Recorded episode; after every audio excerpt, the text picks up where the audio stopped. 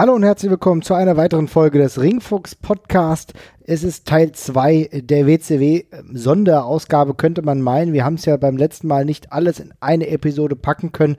Deswegen jetzt der zweite Teil. Es gibt wieder einige bunte Themen, die wir bearbeiten wollen und deswegen immer wieder dabei der wunderbare Jesper. Hallo, guten Tag. Hey, hey, hey. Ich habe extra wieder wunderbar gesagt, damit du dich nicht vernachlässigt fühlst. ich bestehe drauf. Ja, vollkommen berechtigt. Es hat, jetzt Tradition. Ja, das, das sollte jetzt auch haben. Und ich würde sagen, lass uns gleich anfangen mit der Thematik äh, WCW. Wir haben da auch in der Vergangenheit ja schon ausgiebig drüber gesprochen, aber was waren denn so die eigenen Talente, die die WCW eigentlich groß gemacht hat?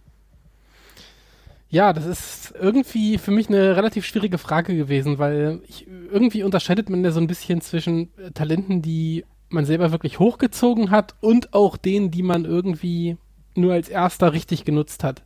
Also ich tue mich zum Beispiel so, richtig, ein bisschen schwer damit, irgendwie jetzt Eddie Guerrero und Chris Benoit als Eigengewächse zu betrachten, auch wenn man der WCW natürlich zugute halten muss, dass sie die sind, die die auf dem amerikanischen Markt zumindest groß rausgebracht haben. Da gibt's ja, kann man ja nicht dran vorbeireden. Aber ich denke halt bei der WCW wirklich, also wenn ich an Eigengewächse denke, dann fallen mir halt Leute wie DDP oder Goldberg eigentlich als erstes ein. Ja, ich denke, also gerade Goldberg und auch DDP, DDP, der zwar in der WWF aktiv war, aber damals teilweise nur als Manager auch dann in die WCW gekommen ist, auch erst als Manager später dann aber gesagt hat, er will wirklich Wrestler werden. Ja, ich denke, das sind die vornehmlichsten Figuren eigentlich. Auch Goldberg ganz klar als Produkt, als reines WCW-Produkt, jemand, der auch davor keine Berührungspunkte zum Wrestling hatte, ursprünglich im American Football angesiedelt war, durch das Powerplant dann halt hochgekommen ist und eigentlich ja, mit der klaren von Lex Idee. Luger und äh, hm? entdeckt von Lex Luger und Sting im, im Fitnessstudio, glaube ich, durch einen Zufall wirklich auch und ähm, ja, seinen, seinen ganzen Weg in der WCW begonnen hat und seinen, den Großteil seiner Karriere auch da verbracht hat. Ähm, das ist schon eine große Ausnahmeerscheinung. Also ich meine, die, diesen direkten Einstieg, den Goldberg hatte, den haben wir dann wirklich auch nicht viele. Also mit so einem, mit so einem wahnsinnig kurzen Weg in einer der größten Promotions. Das ist, das ist ja wirklich schon relativ selten, gibt es nicht so wahnsinnig oft. Und ähm, dass es dann halt noch gleichzeitig einer der größten Stars der Promotion wird, ist dann wirklich schon ein großes Unikum. Ja, ist trotzdem natürlich auch ein geplanter Akt gewesen. Ne? Also ich weiß nicht, ich tue mir da ehrlich gesagt schwer. Ich habe das damals ein bisschen mitverfolgt äh, mit Goldberg er kam halt irgendwo trotzdem an. Er hat diese Wertigkeit gehabt, er hat diesen Look gehabt. Das war ja das Vordringlichste, dass er einen Look hatte, relativ wenig gesprochen, aber einfach eine Siegesserie, die seinesgleichen sucht, muss man auch mal sagen. Ne? Er wurde ja auch bis zum Geht nicht mehr gepusht. Und ähm, auch dann irgendwann ja auch als Gegner der NWO aufgebaut und so weiter und so fort. Und ähm, ich weiß aber nicht, ob das heute noch funktionieren würde, ob dieser, dieser klare Push, ob der heute noch in dem Maße irgendwie ja, wie soll ich sagen, möglich wäre. Das weiß ich auch nicht. Also ich weiß auch nicht, ob, ob man sagen kann, dass es, dass es heute so wäre. Also das ist ja auch, ich, also ich finde die ganze Sache auch historisch relativ einzigartig, die da passiert ist. Mhm. Ähm, also na klar, es gibt, es gibt, wir haben viele von diesen Mon Monster-Pushes gesehen, wo halt Wrestler einfach, wo man sehr krass gemerkt hat, dass sie eben jetzt der neue, der neue Star werden sollen. Aber bei, bei Goldberg war es schon, es ist schon, es ist schon eine spannende Geschichte. Also auch mit dem ersten Sieg gleich gegen, gegen Hugh Morris war es ja, glaube ich, im Debütmatch, ne? Mhm. Was ja auch kein typischer Jobber oder sowas war, sondern auch schon gestandener Wrestler. Und dann diese ewig lange Winstreak und den, wo man ja wirklich ja auch keinen Heal draus gemacht hat, dass, dass dieser Wrestler seine Limitationen quasi hat, aber das einfach alles drumherum aufgebaut hat, dass das bloß nicht zum Vorschein kommt. Das ist schon ein ziemlich einzigartiger Weg gewesen, finde ich. Auf jeden Fall. Ja, und ja. sie haben halt den Vorteil gehabt, dass sie halt auch alles relativ kurz gehandhabt haben. Also die Matches gingen ja nie lange bei Goldberg. Das hat natürlich über viele Defizite auch hinweg getäuscht. Ja, das Einzige, wo man mal sagt, okay, wo du deutlich gemerkt hast, dass er seine Probleme hatte, war gegen William Regal. Daran erinnern ja. vielleicht auch noch, wo Regal auch nicht so wirklich mitspielen wollte. Also wir kennen ja Regal als Trainer bei bei der NXT als einer der Leitfiguren, die auch dazu beitragen, dass heutzutage neue Stars entstehen können, ja. Aber es gab natürlich für ihn auch das eine oder andere, was er als problematisch betrachtet hat. Und das war zum Beispiel das Heraufkommen von Goldberg in dieser Geschwindigkeit, ne? Und hat ihn da mal so ein bisschen bloßgestellt, würde ich meinen. Das ist, glaube ich, äh, nach wie vor eine ja, Misconception der Wrestling-Welt. Also ich glaube, ich bin mir relativ sicher, dass es inzwischen, äh, zumindest William Regal besteht, glaube ich, inzwischen drauf, dass das nicht der Fall war, hm. sondern dass ähm, es war einfach komisch, weil William Regal wurde in dieses Match gesteckt und William Regal ist halt ein Wrestler-Wrestler, ja, also der, der macht halt Griffe, der macht Chain Wrestling und dergleichen und wurde halt rausgestellt und er war der Auffassung, dass er eben gegen Goldberg antreten soll, um ein kompetitives Match quasi zu bestreiten. Mhm. Ähm, und Goldberg also laut, der Aus laut den Aussagen von Regal, wenn ich sie jetzt richtig in Erinnerung habe, hatte das eben nicht so im Sinn und die haben einfach beide so völlig aneinander vorbeigewrestelt die ganze ah, Zeit. Ah, okay. Mhm. Äh, und haben dann einfach nicht mehr zusammen auf eine Ebene gefunden. Und darum dauert dieses Match einfach wahnsinnig lange und William Regal versucht verzweifelt, das irgendwie zusammenzuhalten, aber er möchte ihn nicht bloßstellen oder so. Also das ist auch eine Sache, der, der glaube ich halt nicht dran, gemessen daran, dass William Regal halt wirklich nie jemand war, der jetzt irgendwie durch krassen Stolz oder, oder, oder Egoismus im Ring aufgefallen mhm. ist. Und dass er dann ausgerechnet bei dem, bei dem Posterboy von der Promotion damit anfängt, das glaube ich nicht. Also ich glaube, es ist wirklich, man hat auf dem falschen, also oder auf verschiedenen Leveln in diesem Match angefangen und hat einfach nicht mehr zusammengefunden. William Regal will ein normales Match machen. Goldberg hatte das bis dahin auch einfach schlicht und ergreifend nicht gemacht. Und darum sieht das eben so wahnsinnig komisch aus, was da passiert. Das ist witzig, weil das Match ist nicht mal unbedingt schlecht oder so. Ne? Also das kann man jetzt auch nicht sagen. Nee, es, nur gewisse Dinge funktionieren einfach nicht. Also das merkst ja. du halt. Du merkst halt, ja, wahrscheinlich trifft es auch viel eher zu, das, was du gesagt hast. Ich habe mich jetzt in der letzten Zeit auch gar nicht mehr damit auseinandergesetzt, aber mhm. wenn ich jetzt so darüber nachdenke, es ist durchaus schlüssig, dass sie einfach eine andere Herangehensweise an dieses Match hatten und äh, dann auch nicht mehr wussten, wie sie irgendwie zueinander finden sollen. Das kann schon gut sein, ja. Also es war wohl tatsächlich von dem, was ich in Erinnerung habe, so, dass Goldberg einfach nicht wusste, wie man so ein Match macht, was länger mhm. macht, als eine gewisse Zeit geht. Das, ich mache ihm da keinen Vorwurf draus. Er musste es ja nicht tun und offenbar war ihm auch nicht bewusst, dass das passieren sollte. Ich glaube, Chris Jericho hat auch mal drüber geredet in, in seiner Podcast mit einem Gast, der damals mit dabei war. Ähm, wo er eben auch meinte, ich, also er, er, glaubt fest daran, dass das von keinem der beiden irgendwie böse Absichten war. Also ich glaube, einfach kommen beide raus, haben einen anderen Ansatz und finden halt nicht zusammen. Und Goldberg friert halt ein, weil er es nicht besser weiß. Und Regal will eben sein normales Regal-Match dann machen, weil es das ist, was er tut. Und ähm, das entblößt dann natürlich bei Goldberg Schwächen, die man davor immer erfolgreich kaschiert hat auf einmal. Und mhm. ähm, ja, das ist halt dann bitter. Aber trotzdem, wenn wir jetzt nochmal zurückkehren zu dieser eigentlichen Streak, die sich über, was weiß ich, wie, wie lange ging das? Auf jeden Fall weit über ein Jahr, ne? Also hat sich über ein ja, Jahr. Ja, das waren, ich glaube, das waren, ich glaube, das waren fast zwei Jahre. Ja. ja. Kevin Nash war ja dann derjenige, der die Streak beendet hat, ne? Ich glaube kurz vor Jahreswechsel, ne? so ich glaube Dezember 1998. Ja. Dezember 1998 hat er das Ganze ja dann beendet. Kann man auch drüber reden, ob gerade äh, Kevin Nash derjenige ist, der diese Streak beenden sollte. Mhm, mhm. ja, ähm, vielleicht auch so einer der Kritikpunkte, auf die wir vielleicht nachher nochmal zu sprechen kommen. Aber eine Streak, die schon irgendwo einen durchdringenden Erfolg hatte, denn man muss ja sagen, Goldberg war bei einem Großteil des Publikums wirklich beliebt.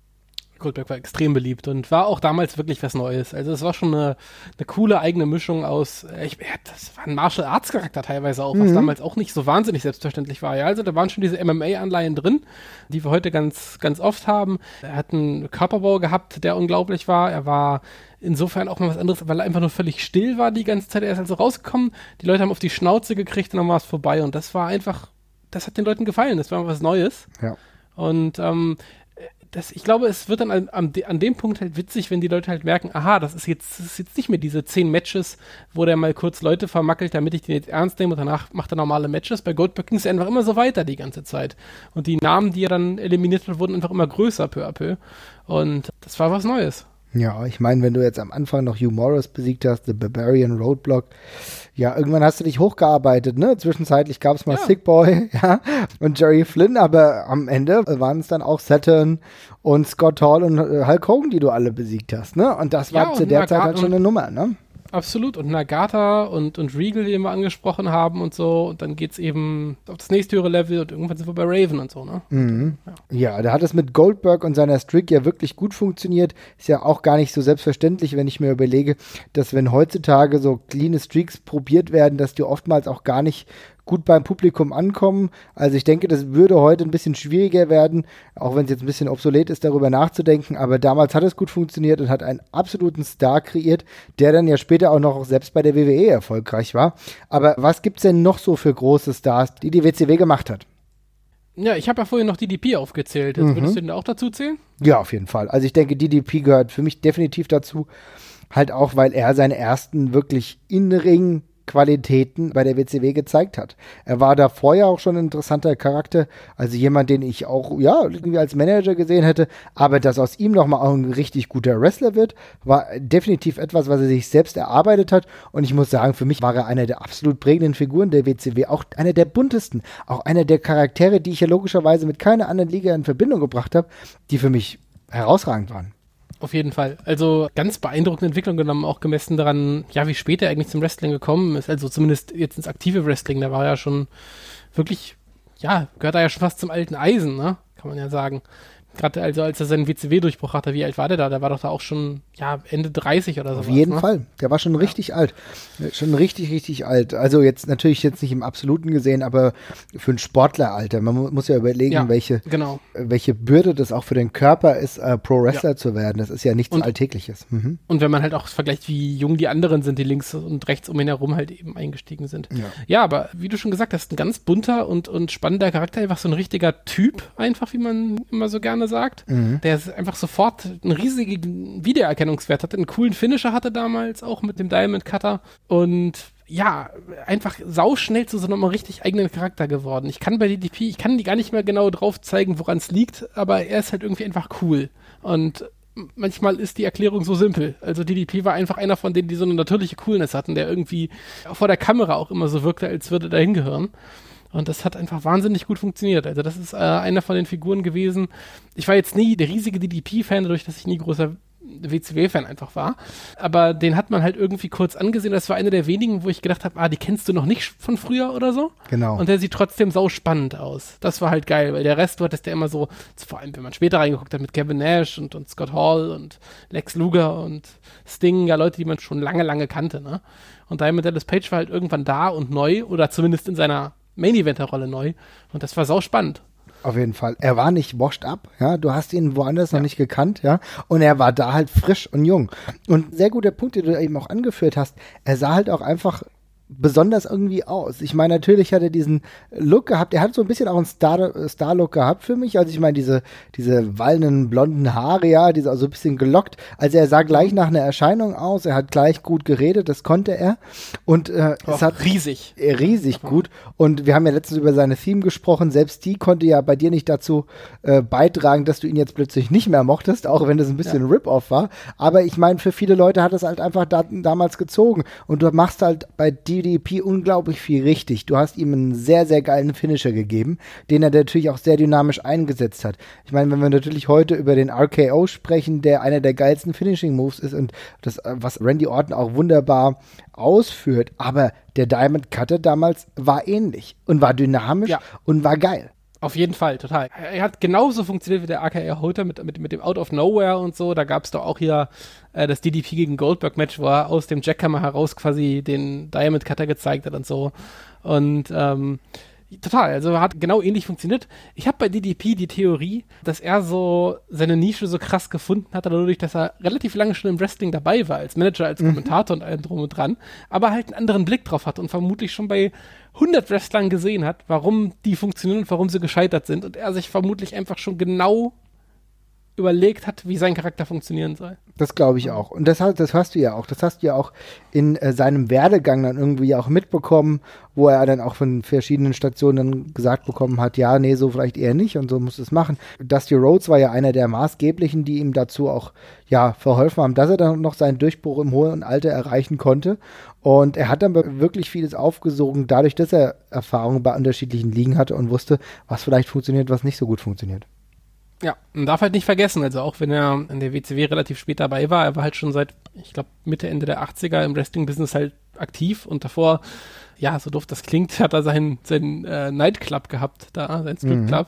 Mhm. Äh, ist vermutlich auch nicht schle der schlechteste Einstieg ins Wrestling, so komisch das klingt, aber es ist beides so ein bisschen sleazy und äh, pa passt vermutlich irgendwie schon. Ja. Und man weiß vermutlich, man, man ist vermutlich so ein bisschen dran gewöhnt an so eine etwas überdrehte Welt und ähm, ja, hat einfach schon Erfahrung mitgebracht und eigene Erfahrung, glaube ich, dafür genutzt, um seinen Charakter so cool dazustehen. Genau. Schade, dass es in der WWE später nicht mehr so der ganz große Wurf war. Ja, das ist wenig konnte. Das ist wahrscheinlich auch noch so ein Ding, da werden wir irgendwann zu gegebener mhm. Zeit auch nochmal drüber sprechen. Die große Invasion-Ausgabe. Die große Invasion-Ausgabe und die ganzen Dinge, die irgendwie theoretisch gut klangen und praktisch total schlecht umgesetzt wurden. Mhm. Aber wie gesagt, da kommen wir auch nochmal irgendwann drauf zu sprechen. Da ist ja DDP auch ein ganz großer Punkt. Aber wie gesagt, bei ihm hat das damals gut funktioniert, wenn ich mich erinnere der WWF ja auch mal kurz so Einflüsse gehabt, äh, bei Honky Tonk Man involviert gewesen, dann aber in der WCW auch ein eigenes Stable, Diamond Studs gehabt und so weiter und so fort und dann wirklich zum Wrestler geworden. Super Sache. DDP hat mich immer erfreut, wenn ich die WCW geschaut habe. Ein weiterer Wrestler, den wir natürlich auch überhaupt nicht außer Acht lassen können, ist Sting. Sting ist eigentlich der Posterboy der WCW, oder? Ja, kann man, denke ich, auf jeden Fall so festhalten. Ja. Also mit allem, was dazugehört, mit diesem Surfer, viel zu positiven, viel zu blonden Sting hin zu dieser dunklen Gestalt, die er dann zwischenzeitlich wurde. Äh, das war Sting und das war ganz maßgeblich auch für den Erfolg der WCW. Ja, ähm, gar keine Frage. Also das ist auch eine witzige Geschichte, weil ich habe diesen, diesen, diesen Früh-WCW-Run von Sting, den habe ich halt gar nicht mitbekommen damals. Also ich habe Sting kennengelernt, als der sein Crow-Rip-Off-Gimmick quasi hatte. Okay. Und ähm, das war so mein erster Punkt, wo, also vielleicht habe ich ihn davor schon mal gesehen, aber auf jeden Fall nicht, habe ich es nicht mehr zugeordnet. Und irgendwann habe ich dann halt gesehen, oh, okay, der ist ja auch schon seit, seit den 80ern mit dabei und äh, war daher auch schon sehr, sehr wichtig und sehr groß. Interessant. Ähm, aber ja, also ich verbinde ihn halt vor allem mit dem, mit dem Crow-Gimmick, wo er halt äh, für mich, denke ich, die wichtigste Figur damals gewesen ist. Ja, auf jeden Fall. Er war gerade zu der Zeit ja dann auch noch einer der wenigen, die wirklich in der WCW ursprünglich ansässig waren, wenn wir uns daran erinnern, dass äh, gerade so die Zeit des Aufkommens des Crow-Gimmicks ja etwas war, wo unglaublich viele ehemalige WWFler plötzlich die WCW bevölkert haben und da war er einer der, sage ich mal, natürlich gewachsenen Stars und wahrscheinlich für diese WCW-Ursprungsfangemeinde auch umso bedeutsamer. Ne? Mhm, ja. Und ähm, war halt auch derjenige, der in der Zeit zuvor halt die Company schon getragen hat. Wie übrigens auch Ric Flair. Und da stelle ich mir halt die Frage, ist Ric Flair ein WCW-Guy? Also da tue ich mir nämlich ehrlich gesagt schwer, weil eigentlich ist Ric Flair Wrestling. Ja, für mich ist Ric Flair Wrestling und nicht nur WCW, weil Ric Flair war genauso auch NWA. Und er war zwischenzeitlich auch WWF. Kann man sagen, dass er WCW-Guy ja. ist? Nee, also das würde ich, das, da, da würde ich vehement widersprechen. Also zumindest ist, also generell ist, generell ist Ric Flair Glau, äh, wie für dich, für mich auch einfach nur Mr. Wrestling komplett und ich kann ihn nicht auf irgendeine Promotion festlegen. Wenn ich mich entscheiden müsste, wäre er für mich aber tatsächlich auch mehr NWA als WCW. Okay. Ähm, das wäre für mich einfach so. Ich, ich halte die, die, ihn als, als World Heavyweight Champion damals in der NWA, das ist für mich geschichtsträchtiger und wichtiger als, als der WCW-Kram, auch wenn der cool war, aber ich halte die Sachen, die er später gemacht hat, wo er gegen die NWO gefädet hat und dergleichen, die sind für mich vernachlässigbar. Also im Großen und Ganzen der, der großen Karriere von Ric Flair. Mhm. Und äh, darum lege ich ihn nicht als WCW-Guy fest. Also es kommt auch noch dazu, weil er halt eben noch diesen extremen krassen äh, letzten WWF-Run hatte oder WWE-Run. Was ist der letzte? Ich meine, man hat ihn damals reingeholt und ähm, ich habe neulich den Bruce Pritchard Podcast wieder gehört und da lässt er ziemlich klar durchklicken, man hat mal Ric Flair reingeholt, damit er noch ein bisschen ja, Abschied feiern kann quasi. Ne? Mhm. So, das war 2001, 2002. Dann war es halt irgendwann Schluss 2008. Da hat er sich dann doch noch ein bisschen mehr festgebissen, als man es vielleicht gedacht hat. Und ähm, da ist die Karriere einfach zu groß für mich, als dass ich sagen kann, das ist ein WCW-Guy. Ja, sehe ich eigentlich ähnlich.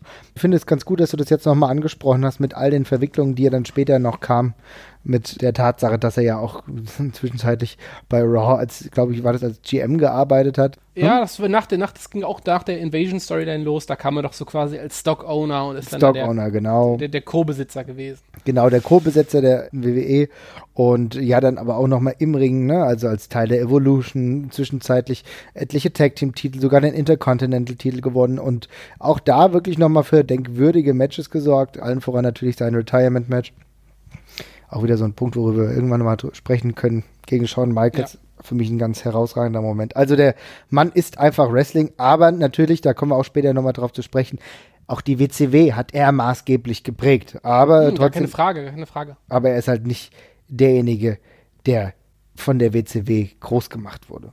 Vielleicht eher ja. andersrum. Vielleicht könnte man sagen, dass er die WCW mit groß gemacht hat.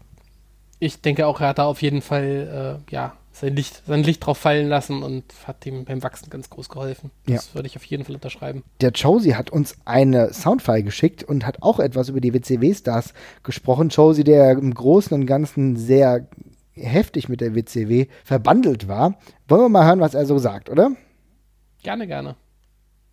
Hallo Ringfuchsfreunde, mein Name ist Alexander Simon und viele Leute kennen mich als einer der Betreiber von Moonsault.de. Der wunderbare Jesper hat mich gebeten, einen kleinen Aufsager einzusprechen für WCW eigene Stars. Ähm, ich finde, man muss diese Kategorie fast in zwei Dinge aufteilen. Leute, die umgekrempelt wurden aus Football und ähnlichem, die aus dem Nichts geholt wurden und zu Wrestlern gemacht wurden und Leute, die durch die WCW bekannt geworden sind, Leute wie Eddie Guerrero oder Rey Mysterio, Leute, die einen mexikanischen Hintergrund oder einen ähnlichen europäischen Hintergrund, auch wie Alex Wright zum Beispiel hatten, die man aber in die WCW geholt hat und eine Chance gegeben hat, ähm, sich größer zu präsentieren, im Fernsehen zu präsentieren, sich äh, weiterzuentwickeln, im Gegenteil zu den Leuten, die aus dem Football kamen, wie Goldberg zum Beispiel oder Mongo McMichael, die man probiert hat umzupolen, zu Wrestlern zu machen, wo man die Fanbase ein wenig mitnehmen wollte aus dem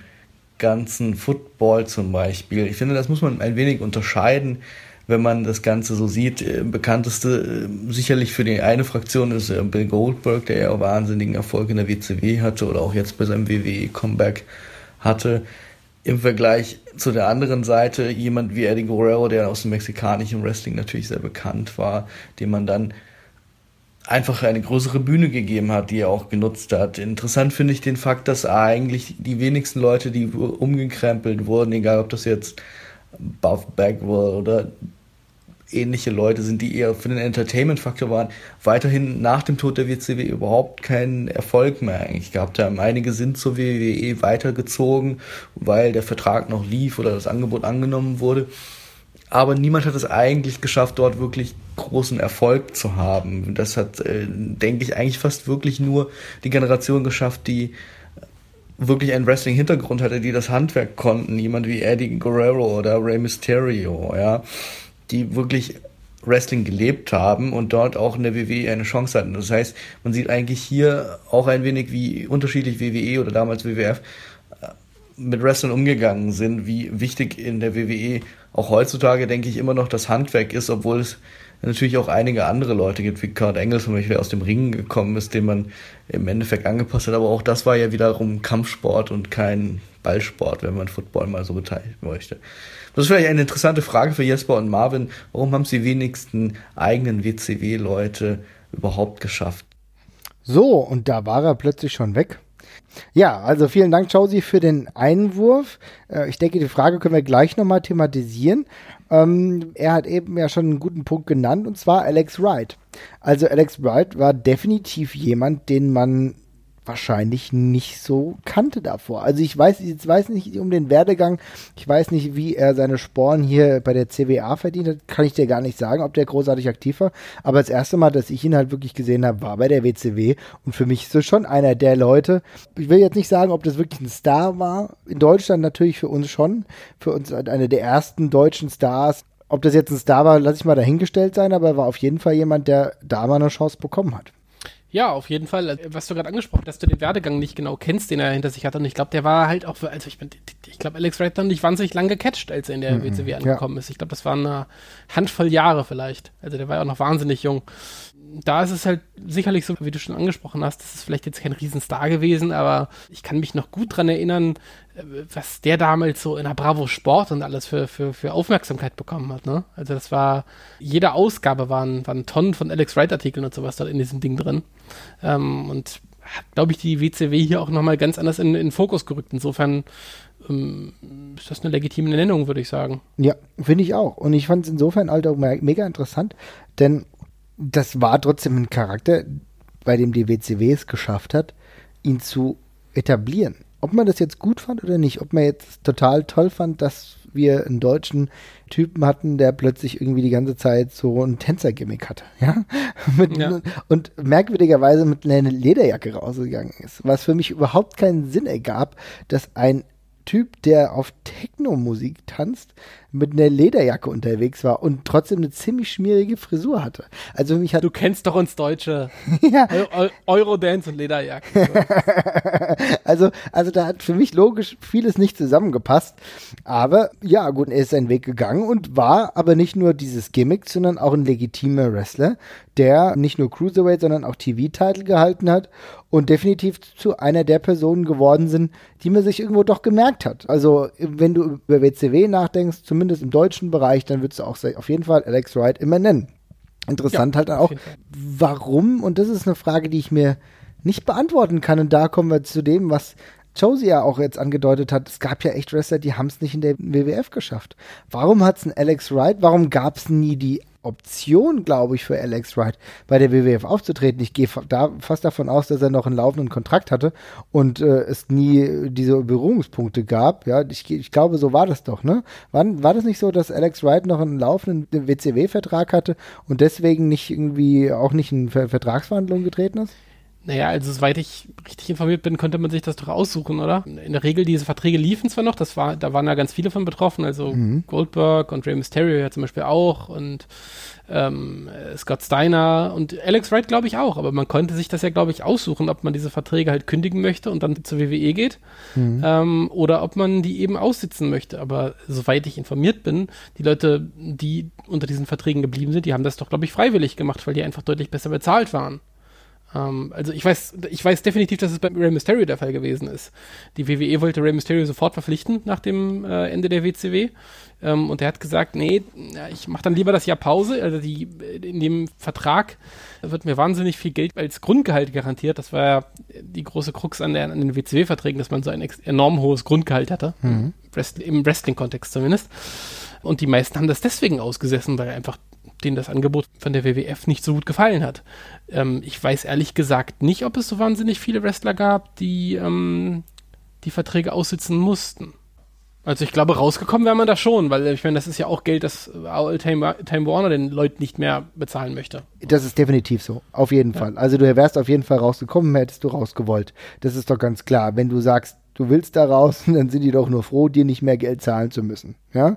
Also ja. ich denke, das wäre kein Problem gewesen. Aber wie du gerade schon richtig gesagt hast, es gab halt viele Leute, die lieber das Jahr mitgenommen haben, ihre Verletzungen vielleicht auskuriert haben und dann gesagt haben, okay, ich gibt, äh, jetzt gibt es vielleicht die Möglichkeit für einen neuen Start. Und um jetzt wieder zum Thema zurückzukommen, da war Alex Wright definitiv nicht dabei. Ich bin mir jetzt nicht sicher, ob es irgendwelche Gespräche gab zwischen der WWF, ob es da eine Möglichkeit gab, ihn rüberzuholen. Vielleicht gab es aber auch einfach keine Konzepte.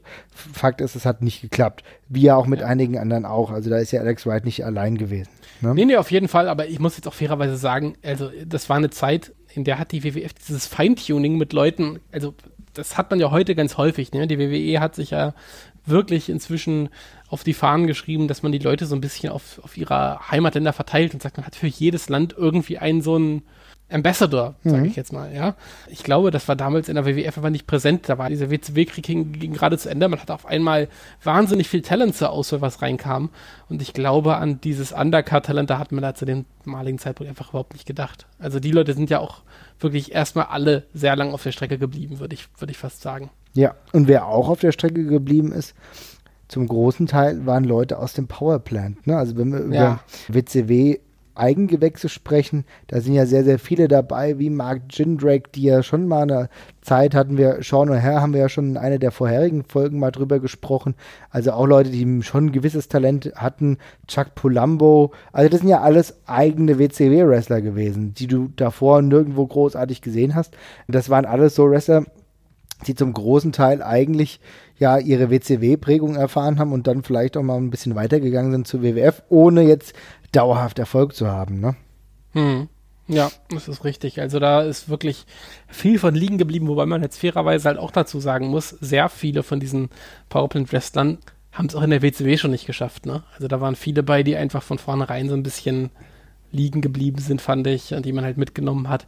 Aber wenn du da jetzt irgendwelche Jobber und Undercarder wie Query oder sowas hast, hm. natürlich sagt die WWE nicht, ja, denn das ist jetzt ein Typ, den wir brauchen.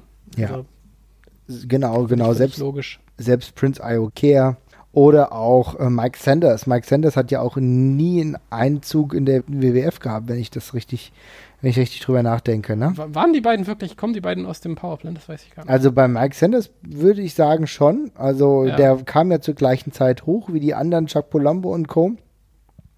Insofern bin ich da ziemlich sicher, da damals ja auch schon das Mouthpiece war. Ne? Hm. Also äh, er war ja damals schon eher derjenige, der im Großen und Ganzen das äh, sprachlich übernommen hat, während die anderen eher ganz gut im Ring waren, war er derjenige, der halt kommunikativ unterwegs war. Ich glaube, dies ist alles eine Zeit gewesen wo man aber sagen muss, es gibt dann immer Leute, und das vergisst man so ein bisschen, aber die durchaus WCW-Stars waren und dann auch noch sogar noch größer geworden sind. Ja, äh, Shane Helms zum Beispiel. Ja? Shane. Helms als einer der Wrestler, die in der WCW als Cruiserweight-Talent angefangen haben und dann natürlich mit so einem verrückten Gimmick wie Hurricane Helms dann auch in der WWF zeitweise extrem erfolgreich waren. Ja, auf jeden Fall. Also es sind schon einige bei, die ähm, spät, aber alle mit so ein bisschen Verzögerung halt dann irgendwie nochmal ihren, ihren Weg reingeschafft haben. Es mhm. gibt ja auch in der, das ist mir erst jetzt bei der Recherche wieder aufgefallen, was im Powerplant alles für Leute dabei waren, die man gar nicht mehr so mit der WCW in Verbindung gebracht hat später. Also Bob Sepp war ja zum Beispiel drin. Krass eigentlich, äh, ne?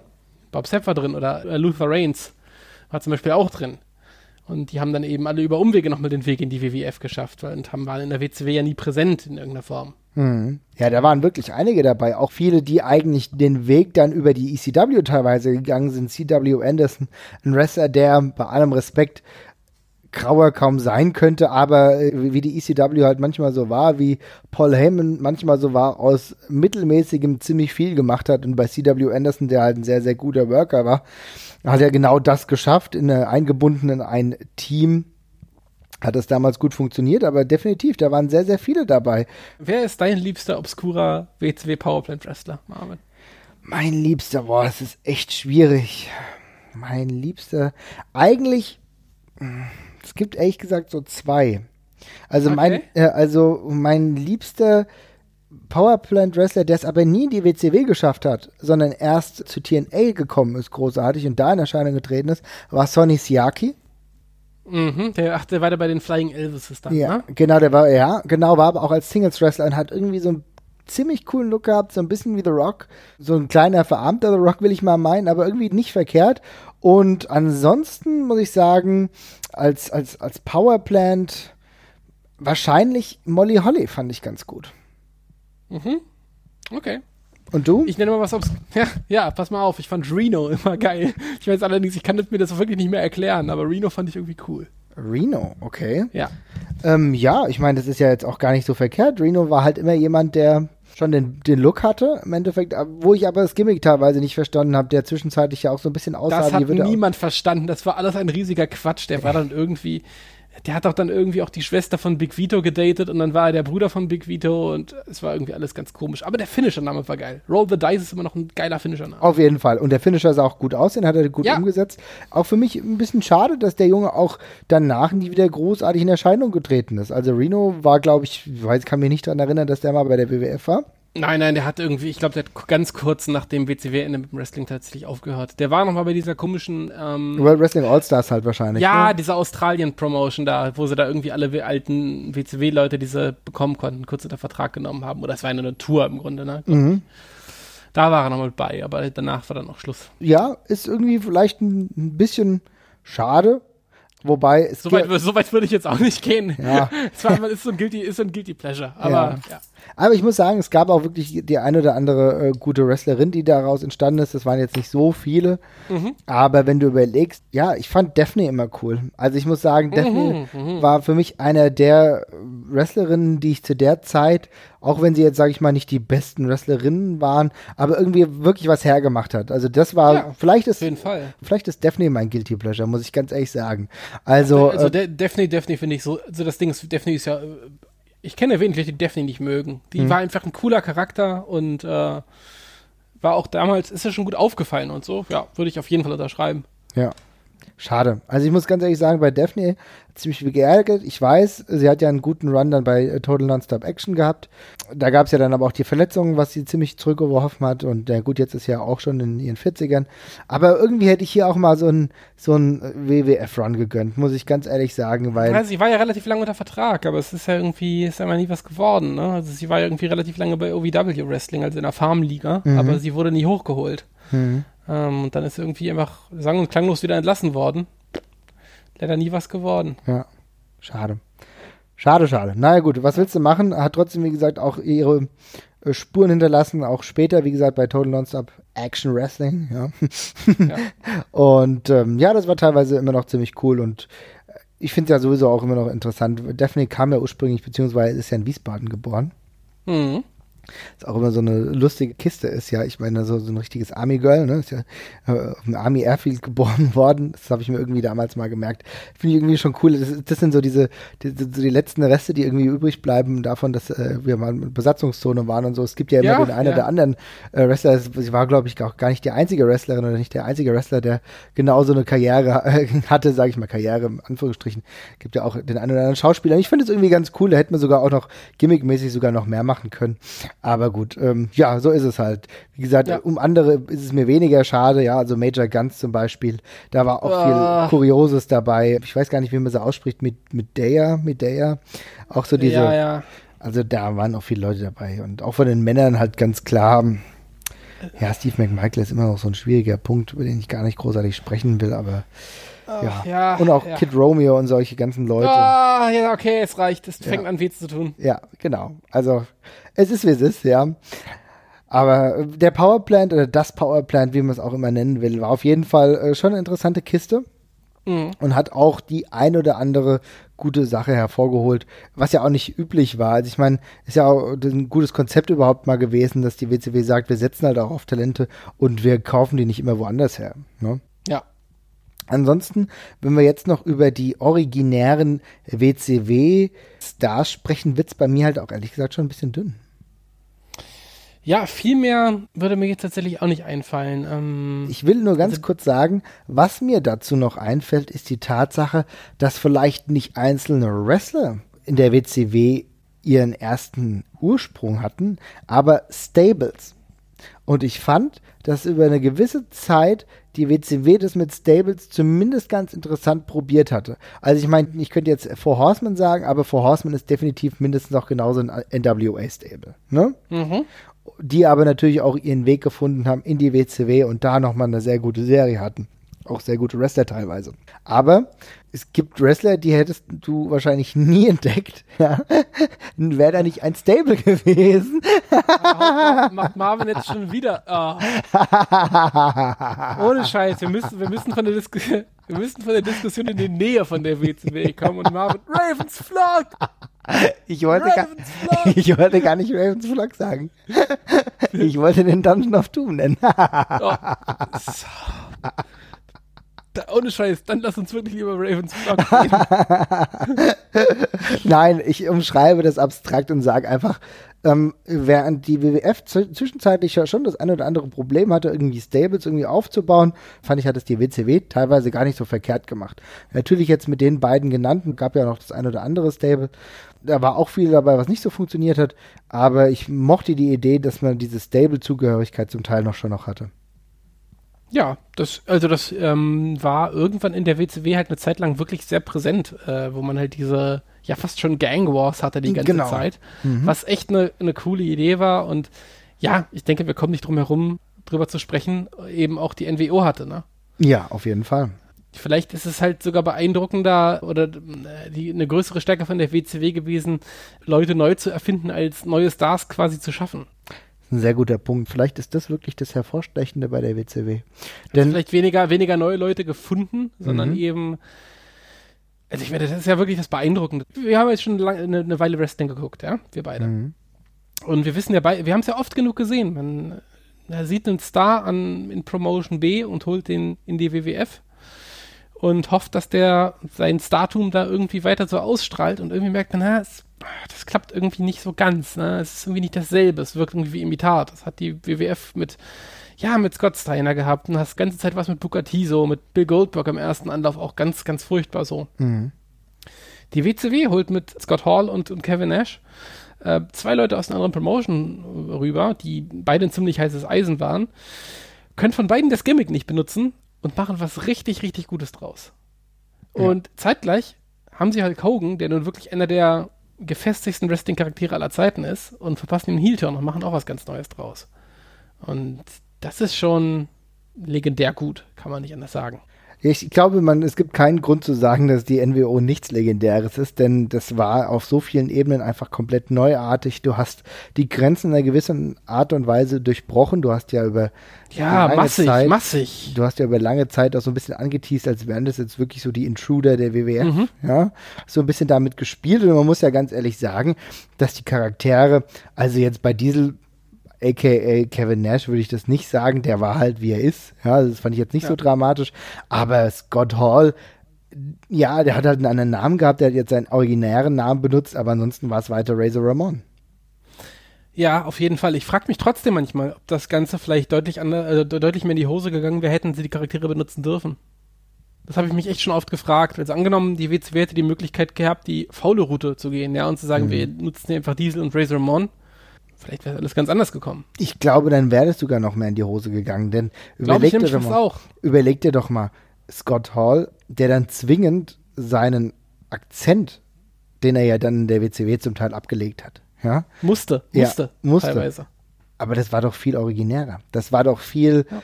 näher an der Realität dran. Auch genau das Zeichen der Zeit, was es ja benötigt hat genauso auch ein äh, Kevin Nash, der nicht mehr seine Haare färbt. Kevin Nash, der dann mit blonder Mähne da rumläuft. Das war ja genau das, was ge gut gepasst hat. Ja? Big Sexy ja. Kevin Nash ist nicht umsonst erst so Big Sexy geworden, als er halt diese blonden, langen Haare hatte und noch mehr von sich selbst preisgegeben hat. Also insofern, ich glaube, das wäre total lächerlich geworden, hättest du einen schwarz gefärbten Diesel da gehabt und einen Razor Ramon, der dann weiter so tut, wie er so getan hat in der WWF, in diesen überzeichneten Charakteren, um es mal so zu sagen. Also ich denke, da war es schon gut so, dass es diese Problematik einfach gab. Und dann, aber was du eben gerade richtig gesagt hast, hast du das Größte getan, was man tun konnte zu der Zeit, einen Superstar, einen Megastar zu nehmen, der aber schon seit vielen Jahren komplett stale war, den eigentlich kaum noch jemand sehen wollte ja, ja, wie Hulk Hogan, der durch war. Hulk Hogan hätte als Face nicht mehr lange funktioniert. Ich glaube, seine Karriere wäre irgendwann an einem Ende angelangt, in dem die Leute gesagt haben, so jetzt ist gut, jetzt buhen wir dich komplett aus der Halle und man darf nicht ignorieren, dass es in dieser Zeit dahin auch schon der Fall war. Denn alles, was ab 94, 95 mit Hulk Hogan lief, gegen den Dungeon of Doom, unsägliche Fäden, Ach, das war unglaublich viel Müll. Wir haben in der ersten Folge ja auch darüber gesprochen, dass man im Main Event Bereich vieles nicht angucken konnte. Das war halt dummerweise 94, 95 auch schon der Fall, wo Hulk Hogan jeden Main Event so mehr oder weniger bestritten hat gegen The Zodiac oder was weiß ich, irgendein Mitglied des Dungeon of Doom. Alles scheiße gewesen. Ja, furchtbar, ganz furchtbar, auf jeden Fall. Ja, aber da sind auf jeden Fall sehr viele Geniestreiche auf einmal und wie gesagt, ich habe mich oft, oft gefragt, ähm, wenn diese Klage nicht gewesen wäre von der WWF, also wir können, wir können ja noch mal ganz kurz drauf eingehen. Razor Ramon und Diesel in der WWF kamen beide rüber und gerade Scott Hall hat äh, sehr damit äh, gespielt, dass, dass, wie du schon gesagt hast, dass sie so ein bisschen invasorenmäßig auftreten, ja. Und hat ja auch andauernd so relativ offen gesagt, dass die WWF sie geschickt hat, ohne den Namen WWF zu nennen. Und ähm, das wurde ja letztendlich dann gerichtlich verboten und ähm, ich denke, wir können mal festhalten, bei Kevin Nash, der ist dann sehr weit vom Diesel-Gimmick weggerückt. Also mhm. da erkenne ich wenig Parallelen bis darauf, dass es eben Kevin Nash ist. Scott Hall ist noch nah dran geblieben, hat so ein bisschen mit kokettiert, aber es war schon eine gezwungene Neuerfindung von den beiden, auf jeden Fall. Und keine Ahnung, vielleicht ist es echt ein Wink vom Schicksal gewesen, dass man, dass man mit denen eben was anderes machen muss. Ja. Keine Ahnung. Keine Ahnung, ob man sonst genauso durchgezogen hätte, aber ist echt schon spannend. Aber ja, das war eine unfassbare Erfindung, die die WCW lange äh, getragen, äh, irgendwann auch ja bestimmt hat, nicht nur zum Positiven leider auch, muss man sagen. Irgendwann auch belastet äh, hat, ganz klar. Ja, belastet mhm. hat, weil diese NWO-Sache einfach irgendwann völlig ausgeufert ist und man sagt halt oft, ja, sie haben versucht, so viel draus zu machen. Das, das stimmt ohne Frage. Andererseits war die NWO-Geschichte so groß, dass es auch bescheuert gewesen wäre, nichts da, damit zu machen. Ne? Also das ist echt, das ist echt eine schwierige Sache. Man hat halt so eine Zweitmarke in seiner Marke und will halt irgendwas Geiles draus machen. Im Endeffekt ist man sehr nah dran am Brandsplit und dergleichen, den man heute hat, ne? mhm. ne? fast schon. Und äh, es gab ja auch wirklich eine Zeit lang Überlegungen, ob man nicht quasi ein NWO Brand in der WCW aufmacht, also eine eigene Show quasi. Hat Eric Bischoff mal erzählt, dass sie halt überlegt haben, ob nicht Thunder quasi die NWO-Show wird, wo man halt ein bisschen Relaxed Rules und sowas hat und eben die NWO quasi das, die, die, die macht diese Show. Und irgendwann ist man halt nicht mehr so richtig rausgekommen. Und dann hat man eben halt diese zwei verwässerten Marken gehabt, die irgendwie so ein bisschen komisch ineinander über, übergegriffen sind. Aber davor war es halt eine revolutionär gute Idee, ähm, die man eben auch, wo man gar nicht genug unterstreichen kann, wie wichtig die für die Entwicklung von Wrestling war in den 90ern. Ja. Wir haben ja auch schon mal über K-Fab gesprochen, auch da hat es ja dazu beigetragen, ja. in gewisser Art und Weise Dinge zu lockern. Ja. ja. Und äh, den Blickwinkel das, auf das Wrestling nochmal in einer anderen Weise zu richten. Und natürlich war es dann auch so, dass es sich irgendwann verwässert hat. Aber einfach die Idee, etwas so dermaßen Einzigartiges zu haben, und da muss man wirklich auch Eric Bischoff nennen als ganz, ganz großen Punkt, was irgendwie so ein bisschen auch so sein Brainchild war. Also die NWO ist natürlich ganz großartig auf seinen Mist gewachsen. Wir mhm. haben ja in der letzten Folge auch schon drüber gesprochen, wie die Produktionsart und Weise war von den Skits, also von den Montagen und so weiter und so fort, die geschossen wurden, um die NWO großartig zu, ja, plakativ zu gestalten, Videosequenzen so, das sah einzigartig aus und das hast du halt in dem Maße halt auch zuvor noch nicht im Wrestling gesehen, ja, also großartig schwarz und weiß. Und äh, aber natürlich auch die Art und Weise, über welchen Zeitraum auch das Ganze aufgebaut wurde, dass immer wieder die Leute rauskamen, Leute vermöbelt haben und so weiter und so fort. Irgendwann hat sich dann ein bisschen was abgeschliffen ja, und irgendwann war es halt auch so, dass es zu viele Leute gab, die zur NWO reingekommen sind, ja. Aber so die, die erste Idee. Sehr freundlich ausgedrückt. Ja, aber die erste Idee war richtig gut und das hat ja auch über ein paar Monate richtig gut getragen. Ja, ohne Frage. Also da kann man gegen die, gegen die Ursprungsidee und auch gegen die ersten Fortsetzungen davon kann man, finde ich, wirklich überhaupt nichts sagen. Ich finde es immer noch komplett beeindruckend, wie gut und schnell der Wechsel gerade von einer Face-Persönlichkeit Hulk Hogan mhm. ins Heelische funktioniert hat. Für ja. mich ist es eine der größten Dinge, die mich faszinieren. Denn Hulk Hogan war ein Tag vorher Face, ja, und ist dann ein paar Stunden später einfach Heel und hält eine herausragend gute Heel-Promo, wo er genau weiß, dass er eine andere Akzentuierung benutzen muss, dass er anders äh, Dinge sagt und auch andere Dinge sagt. Und das ist, kommt so gut rüber mit dieser ersten Promo als New World Order of Wrestling. Fand ich schon nicht schlecht. Ich will aber jetzt noch mal ganz kurz darauf zu sprechen kommen, was du gerade gesagt hast. Ich hätte die Idee, eine eigene Brand innerhalb der WCW zu haben, grundsätzlich nicht so verkehrt gefunden. Andererseits hättest du dann darüber nachdenken müssen, ja, irgendwie in Heel und Face zu etablieren, oder? Ja, auf jeden Fall. Das wäre auf jeden Fall nicht so einfach so weitergegangen. Dann muss ich ganz kurz ausholen, weil Bischof mhm. hat das im Zuge eines Podcasts gesagt, wo sie darüber gesprochen haben, wie er Raw und SmackDown teilen würde. Und er hat eben das als Beispiel herangezogen, weil sie eben, weil er eben meinte, er wurde damals darum gebeten, dass er aus Thunder halt eine, eine zweite Show machen soll, bitte um die NWO ausgesucht. Dann hat er sich eben eine ewig lange Liste gemacht mit Unterschieden zwischen den beiden Brands, wie er sie machen würde. Das geht los bei Kleinigkeiten wie die Announce Tables stehen teilweise vorne auf der Stage, gegen die Announce Tables stehen am Ring, bis hin zu unterschiedlichen Farben, bis hin zu großen stilistischen Ausrichtungen wie hier gibt es Cruiserweight Wrestling und da gibt es Hardcore Wrestling, sage ich jetzt mal ganz blöd zusammengefasst. Und das waren halt so lose Ideen, die er da hatte. Da hätte man vielleicht irgendwie, vielleicht hätte man sogar eine Wrestling-Show draus gemacht, wo dieses klassische Heel-Face-Kram gar nicht so im Vordergrund steht oder so. Also mhm. wirklich so eine Relaxed Rules Zweitsendung halt irgendwie. Also da hätte man schon daraus was machen können, aber das steckt noch in den Kinderschuhen und wurde, glaube ich, auch nie auch nur annähernd zu Ende gedacht. Mhm. So. Hätte ja. ich mir aber wirklich fast sogar vorstellen können, wenn du sagst, du machst es so hätte nicht, es, auf jeden Fall, es wäre auf jeden Fall nicht schlimmer gewesen als das, ja, dann reelle, relativ furchtbar Wanda-Konzept, was einem relativ klar das Gefühl vermittelt hat, dass man diese Show eigentlich nicht gucken muss. Mhm. Ja, irgendwie nicht so halt wirklich. So. Mhm. Ne, war halt eine ganz klare B- oder C-Show, ähm, wie SmackDown nicht mehr zu seinen schlimmsten Zeiten, würde ich sagen. Und ähm, ja, das muss man sagen. Es gab einen Pay-Per-View, der ein richtiger NWO-Pay-Per-View war, kein WCW-Pay-Per-View, mhm. das war Sold Out 1997. Mhm. Ähm, auch dann im Main Event Hulk Hogan gegen The Giant und auch. Mega cooles Konzept, die ganze Sache. Finde ich, find ich super. Also hat nicht alles toll funktioniert, aber die Idee mit diesem NWO-eigenen Pay-Per-View fand ich super. Mag, mag ich total sowas. Ja, und kann man sich auch heute nochmal angucken, ist vielleicht. Ist interessant, ja. Ja, ist interessant. Nicht, es ist jetzt matchmäßig jetzt nicht nur Highlights, ja. Man muss sagen, was war eine ordentliche Partie zwischen Chono und Jericho gleich zu Beginn. Chono, der ja da auch Teil der NWO war, Leader der NWO Japan und so weiter und so fort. Auch da wieder diese Verzweigung, über die wir zuletzt schon gesprochen haben, dass sie auch hier versucht wurde, internationalen Flavor mit reinzubekommen. Kann man sich auf jeden Fall mal anschauen. Idee war ganz gut. Die Idee also, ist auf jeden Fall sehr lustig. Ja. Aber wo es für uns oder wo es für, zumindest für mich angefangen hat, sehr, sehr problematisch zu werden, war halt mit der Tatsache, dass irgendwann einfach jeder in die NWO mit reingekommen ist und du dir zwischenzeitlich gedacht hast, wann hört das hier endlich mal auf? Und da. Okay, dann machen wir, das, machen wir das gleiche Spiel doch nochmal. Wer ist hm. denn dein liebstes obskures NWO-Mitglied? Michael Wall Street, den ich immer sehr, sehr gemocht habe, aber wo es überhaupt keinen Sinn ergab, dass der Typ bei der NWO war. Ja, äh, ich hätte auch äh, im gleichen Atemzug hätte ich Barry Windham genannt, der mal irgendwie so mit dabei war, weil immer so was. Oder aber noch viel besser Dusty Rhodes, weil ja, nichts spricht mehr für eine edgy Heel-Gruppe als Dusty Rhodes.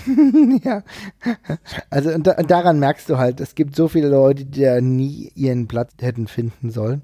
Dusty Rhodes denkt logischerweise als einer, als einer der Bewahrer der Tradition immer in opponierende Haltung dazu. Also sehr, sehr befremdlich. Aber selbst so Leute wie der Big Bossman, aka Big Bobber Rogers, dass auch so jemand bei der NWO war, das, das ist, muss ich schon sagen, ist halt dilettantisch gewesen. Horace Hogan, lauter Leute, die überhaupt keine Legitimation hatten, weil du hast ja die NWO teilweise als Elitegruppe begriffen. Und wir haben jetzt schon so viele Leute genannt. Dennis Rodman. ja, gut. Er war wenigstens ein guter Basketballer, so, ja. Aber wir haben halt so viele Leute. Der beste Diplomat Nordkoreas. Ja, auf jeden Fall. Auch heute, he's solving the problems, ja. Kommt halt drauf an, welche. Aber das war einfach so nervig und auch die unterschiedlichen Ausformungen der NWO. Wir hatten ja zwischenzeitlich dann auch diese NWO Black and White und dann die NWO. Das NWO B-Team, nicht zu vergessen. Das Wolfpack. Wolfpack, ja? genau, und ja, und, Hollywood. Genau, und Black and White und so weiter und so fort. Also die klassischen und das Wolfpack. Und das hat sich ja dann immer noch weiter ausgeführt. Genau, du hast eben schon das B-Team angesprochen. Ich meine, da muss man sich wirklich die Frage stellen, hallo, warum nenne ich ein Team B-Team? Was ist das denn? Ja, also ich meine, so also ich meine, da musst du doch wirklich sagen, das ist Schwachsinnigkeit hoch 10. Ja, ist immer nur kompletter, kompletter Quatsch gewesen. Also, wie gesagt, es gibt übrigens eine eigene Wikipedia-Seite. Also, es gibt, natürlich gibt es eine eigene Wikipedia-Seite zur NWO, aber es gibt auch eine eigene Wikipedia-Seite zu den Mitgliedern der NWO, weil die Liste so lang ist, dass sie nicht mehr auf die normale Seite mit drauf passt. da kann man sich einfach mal durchklicken. Das ist, ähm, Virgil ist auch mit dabei. Darf man auch nicht vergessen. So schlimm. Aber wie gesagt, selbst halt auch die Ausführung. Wir haben jetzt über das B-Team gesprochen, was erbärmlich ist. Worüber wir wirklich noch diskutieren könnten. Es ist durchaus akzeptabel zu sagen, du machst die NWO Black and White und hast das Wolfpack, weil es ganz klar ist, dass sich halt bei so vielen Stars, Hogan, Hall, Nash natürlich auch irgendwann Abgründe auftun die dann halt vielleicht dazu führen, dass es halt zwei kontrastierende Gruppen gibt. Finde ich vollkommen in Ordnung. Aber halt alles, was es sonst gab, mit dem B-Team und so weiter und so fort, war erbärmlich und peinlich. Und auch, und das muss ich auch nochmal ganz kurz dazu sagen, die NWO 2000 war ein lächerlicher Abklatsch davon, von der Idee, die ursprünglich mal entstanden ist, ja. Und das ist halt das Konzept ad absurdum geführt, ja. Ich meine, diese NWO 2000, da war zwar schon Nash und ein komplett fertiger Hall drin, aber Jeff Jarrett hat halt lang nicht die Coolness gehabt, die es eigentlich gebraucht hätte, um so ein Team zu führen. Und auch selbst ein Bret Hart war zu der Zeit auch schon mehr als fertig. Und dann ja. bringt es halt auch nichts, dass die NWO 2000 halt ein bisschen Silber anstatt weiß war. War obsolet. Ja, einfach nur kompletter Quatsch. Ja. Also man darf es halt auch nicht vergessen, das sind halt irgendwie fünf Jahre, die diese Idee ausgeschlachtet wird, ne? Ja. Fünf lange, lange Jahre. Und die NWO ist zu dem ganzen Zeitpunkt nicht mal halt irgendwie mit dabei, sondern andauernd sehr, sehr, sehr präsent. Und irgendwann boah, reicht es halt. Und das ist ja das Problem, denn du hast auf der einen Seite versucht, das Konzept auszuweiten, soweit es ging, mit so vielen Wrestlern. Und das hat das Ding für mich auch so ein bisschen korrumpiert. Denn ich denke, es wäre sinnvoller gewesen, einen kleinen Teil der Wrestler nur zu haben. Also nur so fünf, sechs Leute. Das hätte über einen wesentlich längeren Zeitraum besser funktioniert. Wenn du sagst, das ist jetzt halt die Elite Group und ich kann es schon nachvollziehen, dass es dann Leute gibt, die dann zur NWO wechseln wollen, aber dann würde ich die doch, dann würde ich die doch lieber in Fäden einbinden, so nach dem Motto, naja gut, wenn du uns besiegst, dann bekommst du einen Shot oder irgend sowas, aber nicht einfach 35 Wrestler damit reinzuziehen, die alle überhaupt keine Berührungspunkte damit hatten. Und das war wirklich für mich der größte Fehler, dass es alles so unfassbar verwässert hat, dass es irgendwie keinen eigenen Wert mehr hatte. Denn als Elite Gruppe, wie das dann zum Beispiel im Gegensatz auch bei D-Generation X war. Man kann über die D-Generation X sagen, was man will, aber da hatten wir es zumindest einigermaßen hinbekommen, dass nicht jeder aufgenommen wurde. Ja, da musst du dich aber auch damit abfinden, dass äh, Disco Inferno es nicht reinschafft.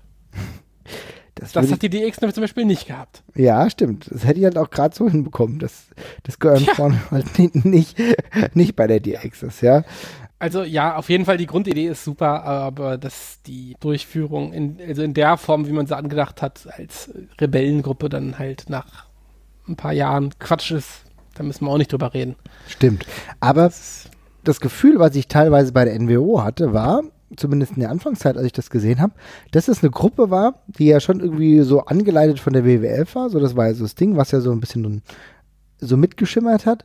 Und dann ja. habe ich ihm irgendwann die Frage gestellt, ob das jetzt eigentlich die Click in Stable-Form ist. Ne? Was natürlich total schwachsinnig ist, wenn du Hulk Hogan mit reinnimmst. Aber so in der Grundform, dann später kam ja X-Pac hinzu, habe ich schon das Gefühl gehabt, es hätte so teilweise so ein bisschen gestimmt. Ja, auf jeden Fall. So wurde ja auch ein bisschen mitgespielt, würde ich durchaus sagen. Mhm. So ein bisschen, wo die Realität so ein bisschen mit in den, in den Work reinblutet.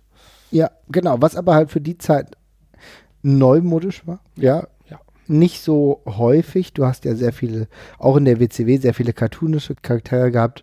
Haben wir schon sehr viel darüber gesprochen.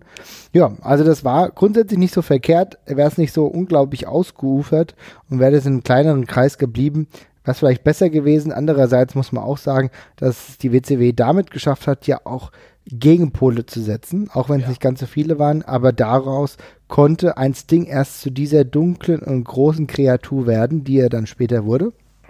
Ja. Und auch ein DDP hat sich erfolgreich der NWO-Annexion erwehrt, um es mal so zu sagen. Und jede Sau, die zumindest mal irgendwie kurz Wrestling guckt hat, kennt die NWO. Ja, das aber ist halt, halt krass einfach nicht unter den Tisch fallen lassen. Die NWO ist für mich auf einem Bekanntheitslevel wie Hulk Hogan und zumindest in meiner Generation wie Hulk Hogan und äh, der Undertaker oder so. Das kennt jeder. Mhm. Ja, man hat halt da auch echt viel richtig gemacht, ne? Mit ja. dieser Überzeichnung, halt aber auch der Person Hulk Hogan selbst, ne?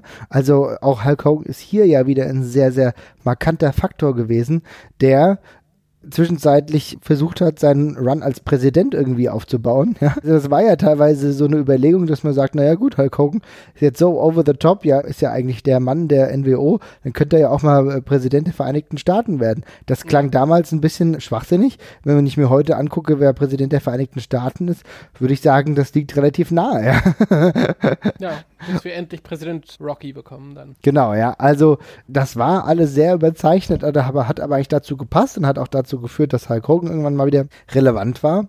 Und ja, muss man, muss man so nehmen. Ja, aber wie gesagt, schöne, schöne Startidee, auf jeden Fall gute Musik gehabt und es lebt bis heute weiter, wenn man sich den äh, Bullet Club und dergleichen anguckt, ja. Also, ja. NWO ist immer noch da.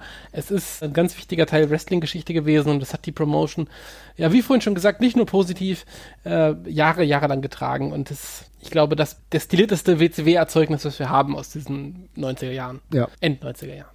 Genau. Ich würde sagen, damit haben wir den Block, den großen Block abgearbeitet. Wenn es um eigene Stars der WCW geht, ja, auch vielleicht mhm. auch einfach eigene Kreation, der würde sagen, da machen wir mal einen Haken dran. Es gibt bestimmt noch viele eigene WCW-Wrestler, die wir jetzt haben unter den Tisch fallen lassen. Ja. Disco Inferno hast du natürlich jetzt schon vollkommen richtig genannt, ja. da gibt es auch noch den einen oder anderen weiteren. Aber wenn wir sagen, dass sie es ja oftmals nicht geschafft haben, in einer Übersetzung in der WWF stattzufinden, können wir hier mal einen Haken drunter machen. Ne? Mhm, ja. Jetzt kommen wir nämlich zu den Dingen, äh, die nicht ganz so gut waren. Und zwar den mehr oder minder furchtbaren Entscheidungen, die dazu geführt haben, die WCW irgendwann kaputt zu machen. Ja. Ich würde vorschlagen, dass wir das jetzt nicht mega krass ausschlachten, nee. weil ähm, einerseits ist es, ist es nicht fair. Es gab auf einmal halt so viel schlechte und furchtbare Entscheidungen und so viel Mist, dass es die schönen Seiten komplett überschattet, wenn man es eben so überzieht. Und gleichzeitig, ich glaube, jeder kennt die Sachen fast inzwischen. Oder man kann sie zumindest zur Genüge nachlesen, für die Leute, die es noch nicht kennen. Da können wir jetzt anfangen mit dem furchtbaren Booking von Vince Russo. Da geht es weiter mit dem Titelgewinn von David Arquette und dergleichen. Da sind viele, viele grausame Sachen passiert, insbesondere zum Schluss der WCW. Ich würde einfach mal dich mal so fragen, was sind denn für dich so die Sache oder die zwei Sachen, die du wirklich als extrem schlimm im Kopf hast? Oder die du auch für wirklich geschäftsschädigend hältst im Endeffekt. Mhm. Also, das ist wirklich schwierig, das auf zwei Dinge herunterzubrechen. Aber eine Sache, die für mich immer sehr negativ hervorsticht, ist die Tatsache, dass es gefühlt gar keine Regularien mehr gab im Drug Abuse Bereich, im Alkoholmissbrauch-Bereich. Wenig hat mich so negativ belastet wie das offensichtliche Betrunkensein von Scott Hall, der zu Shows gegangen ist, auch bei Shows aufgetreten ist und offensichtlich nicht Herr seiner Sinne war. Und das hat für mich dazu geführt, dass ich mich mit dem Produkt nicht mehr identifizieren konnte. Also das hört sich jetzt blöd an. Ich kann über vieles hinwegsehen. Ich kann auch über, über schwachsinnige Gimmicks hinwegsehen, kann darüber lachen. Deswegen machen wir diesen Podcast. Aber zu sehen, dass damit nicht nur irgendwie Grenzen des Geschmacks ja übertroffen werden oder ja über, überschritten werden, sondern wirklich die Gefahr für Leib und Leben der Gegner besteht. Da muss ich sagen, hat mir hier für mich damals schon etwas durchbrochen, was ich immens geschäftsschädigend fand. Scott Hall, der teilweise vor laufender Kamera oh. Eric Bischoff irgendwo hin, ja, gekotzt hat, um es mal so zu sagen. Mm. Äh, der, der mit Bier herauskam. Das fand ich nicht mehr lustig. Das fand ich befremdlich. Das hat mich als großer Scott Hall-Fan damals auch echt fertig gemacht. Und übrigens war Scott Hall nicht der Einzige. Es waren sehr, sehr viele Wrestler, die nicht im Vollbesitz ihrer geistigen Kräfte damals gewirkt haben. Aber auch, wie gesagt, der ganze Drug Abuse, der da im Backstage-Bereich war. Ich habe auch damals gefühlt bei Paris Saturn schon das eine oder andere Mal so ein bisschen gesehen. Und über Steroidmissbrauch brauchen wir uns hier gar nicht zu unterhalten, wenn wir uns Lex Luger mal angucken. Da war sehr, sehr viel Schindluder, der da passiert ist und der für mich einfach sehr negativ war. Als Nummer eins hm.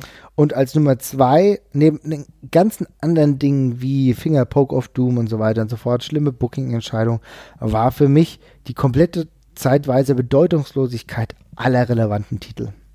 Hm, ja, das ist auch bei mir ganz weit oben. Also die Tatsache, dass man es echt geschafft hat, jeden einzelnen Titel so krass zu entwerten. Und oft sind es dann wieder kleine Titelruns, wo du denkst, es wird jetzt wieder in Ordnung, es wird jetzt wieder besser und man gräbt sich das eigene Grab einfach immer tiefer. Und das ist wirklich schlimm mit anzusehen.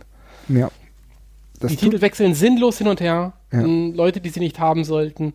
Ähm, die Matches sind teilweise einfach nur noch ein Witz die ganze Zeit, die passieren. Man bekommt eigentlich jede Woche vermittelt, dass es völlig egal ist, mit welchen Erwartungen man an so ein Match rangeht. Es kann sowieso alles passieren. Und nicht im Sinne von, es kann einen alles überraschen, sondern einfach, es ist das Match kann nach 30 Sekunden vorbei sein, weil einer einfach jetzt geht oder sowas. Und es war einfach alles nur ein riesiges Chaos und riesiger Quatsch, fand ich. Ja, du hast auch zwischenzeitlich einfach neue Titel eingeführt, die irgendwie keinen Wert hatten.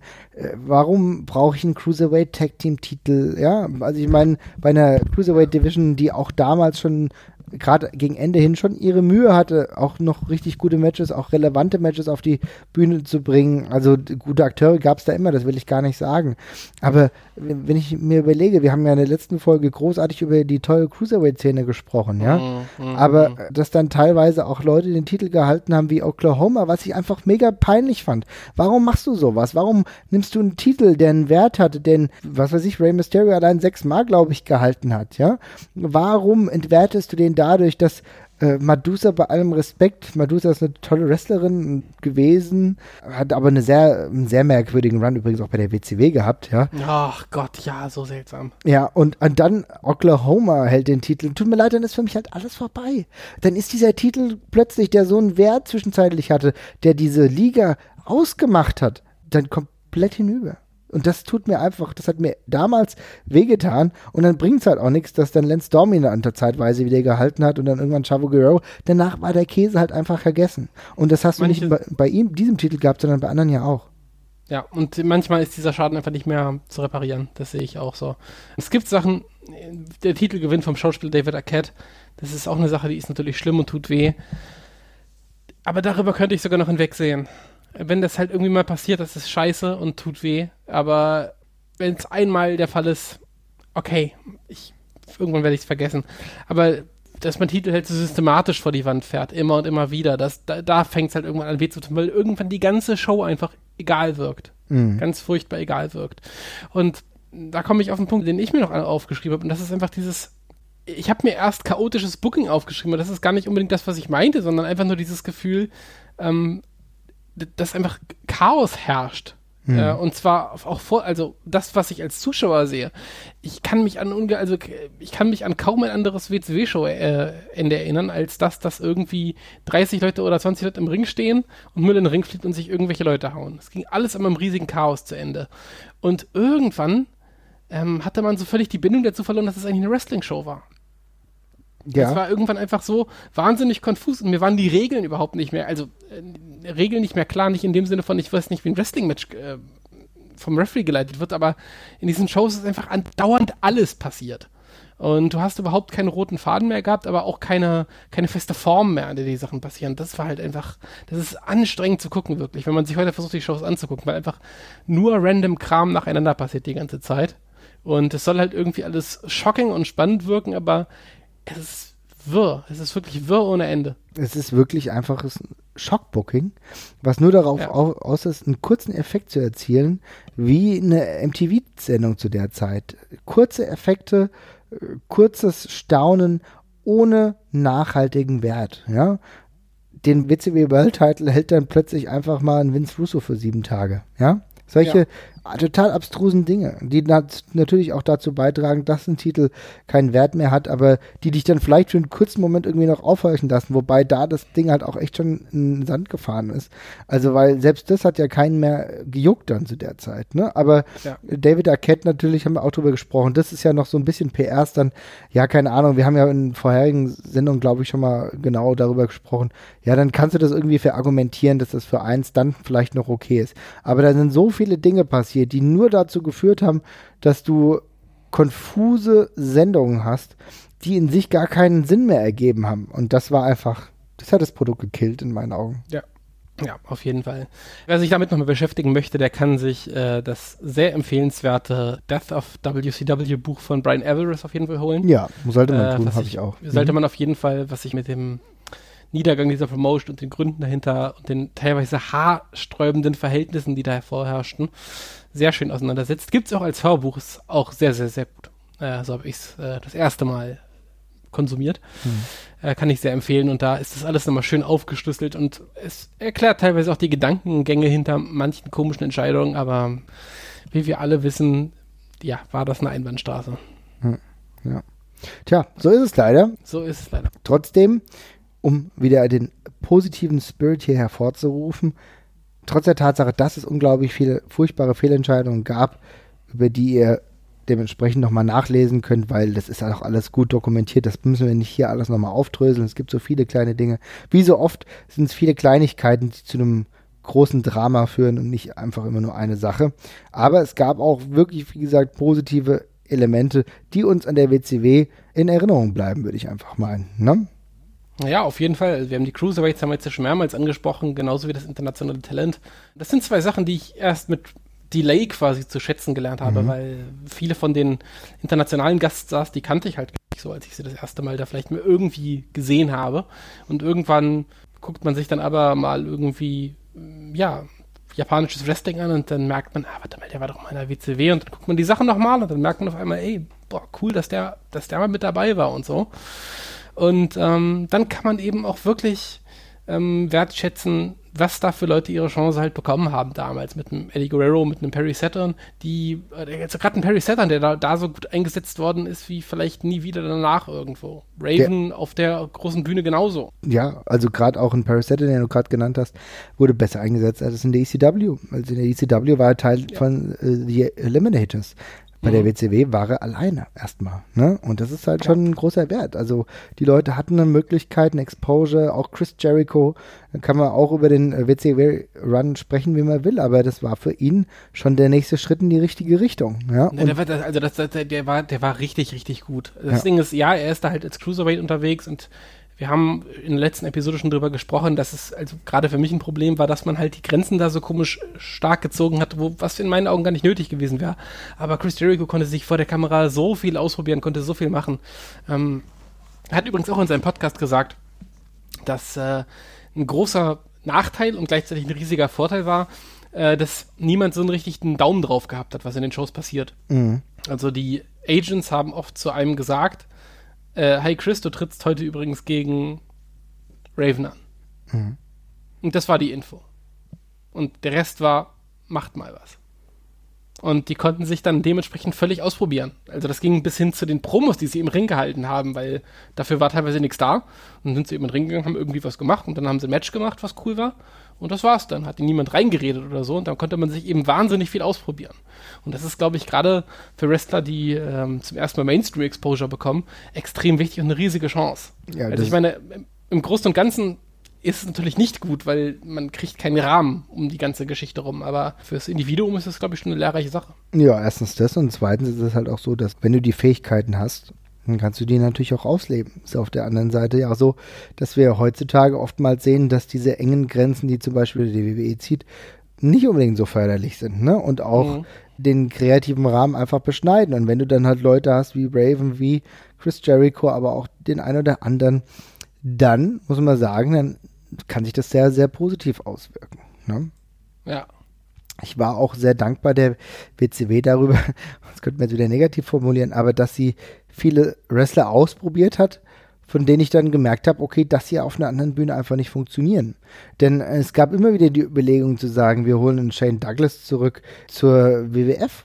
Ja, ich habe dann gesehen, dass der auf einer WCW-Bühne ja eher nur so mäßig gut funktioniert. Ja, und nachdem du ja gedacht hast, okay, bei der ECW ist der relativ heiß, ja, es ist aber nicht so. Und es gab auch mit Mike Awesome, gab es auch mehrere Gründe, aber Mike Awesome war ja im Endeffekt halt so ein Hard-Hitting-Wrestler, der aber eine geringe Charaktertiefe hatte und auch dementsprechend mhm. kaum Einsatzzeit mehr. Dann, also ich meine, bis auf äh, ECW One Night Stand, wo das nochmal ganz gut funktioniert hat, aber da, wo ich schon sagen muss, die hat schon einen Grund gehabt, warum viele Wrestler dann nicht mehr den Sprung zur WWF geschafft haben, weil sie diese Mehrdimensionalität, die es dafür benötigt, einfach nicht gehabt haben. Das ist sehr gut zusammengefasst, ja. Und auch dafür bin ich der WCW einfach dankbar, dass man hier gemerkt hat, auch in einer gewissen Art und Weise Dinge zu entmystifizieren. Ne? Denn mhm. nur weil es in einem kleinen Käfig dieser Glückseligen, um es mal so zu sagen, in der ECW funktioniert, heißt es das nicht, dass es auf der großen Bühne funktioniert. Und da wurden so viele Leute einfach komplett entzaubert. Ja?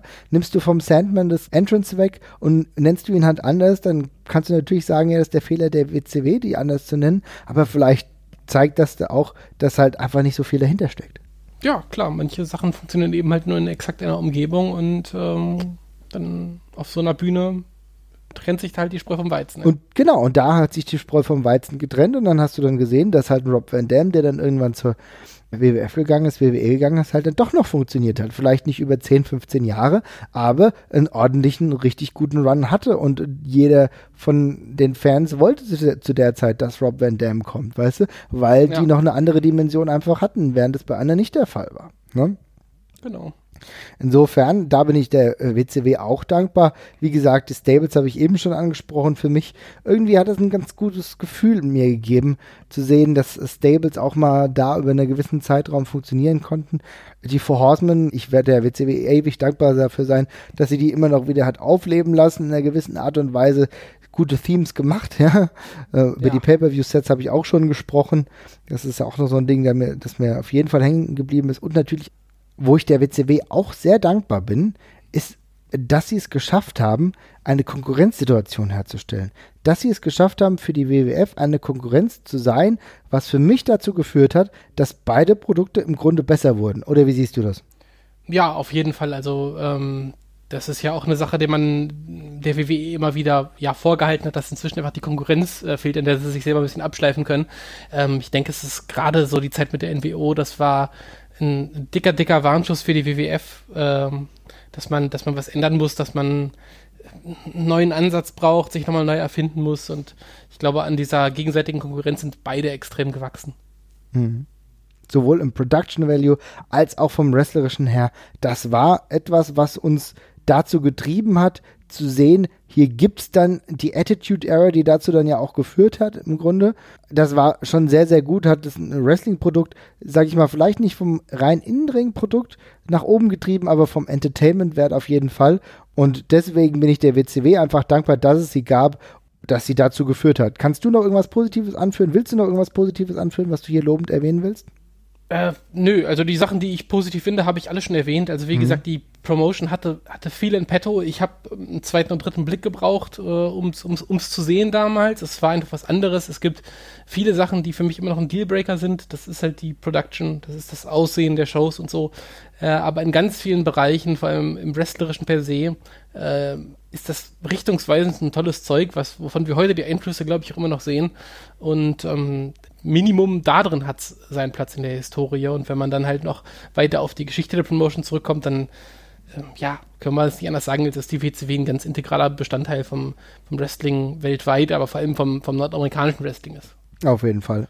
Und ich bin der WCW ganz persönlich auch dankbar, dass sie es geschafft hat, in Zeiten, in der es kein WWF-Wrestling im frei empfangbaren deutschen Fernsehen gab, dafür gesorgt hat, dass das Interesse am Wrestling in Deutschland erhalten blieb. Es ist ein ganz zentraler Punkt, den man nicht außen vor lassen darf. Denn über einen gewissen Zeitraum hat es die WWF aus irgendwelchen Gründen nicht geschafft, im frei empfangbaren Fernsehen zu laufen. Und die WCW war da zeitweise echt die Nummer eins, die das Ding ein bisschen hier am Laufen gehalten hat und uns auch viele Wrestling-Fans beschert hat, mit denen wir heute ja. Kontakt haben. Strigger zum Beispiel, viele andere. Josie hat sich ja jetzt auch schon zu Wort gemeldet. Ohne die WCW würde es vielleicht viele Wrestling-Fans heute nicht geben. Und insofern, vielen Dank dafür. Exakt, das ist ein schönes Schlusswort, ja. Genau, und ich würde sagen, da machen wir jetzt einen Deckel drauf. Wenn ihr noch weitere Ansätze habt, die ihr zur WCW uns sagen wollt, dann schickt uns einfach eine Mail. Macht es im Endeffekt so, ihr könnt auch gerne ein Audio-Snippet mal schicken, dann werden wir das in einer der nächsten Folgen mal dranhängen, wenn wir mal wieder so einen kleinen Zwischenruf haben. Und ansonsten, vielen Dank, dass ihr zugehört habt. Ihr wisst, ihr könnt uns kontaktieren bei Twitter, bei Facebook, alles was ihr wollt. Ich danke fürs Zuhören und bis bald. Macht's gut. Thank you.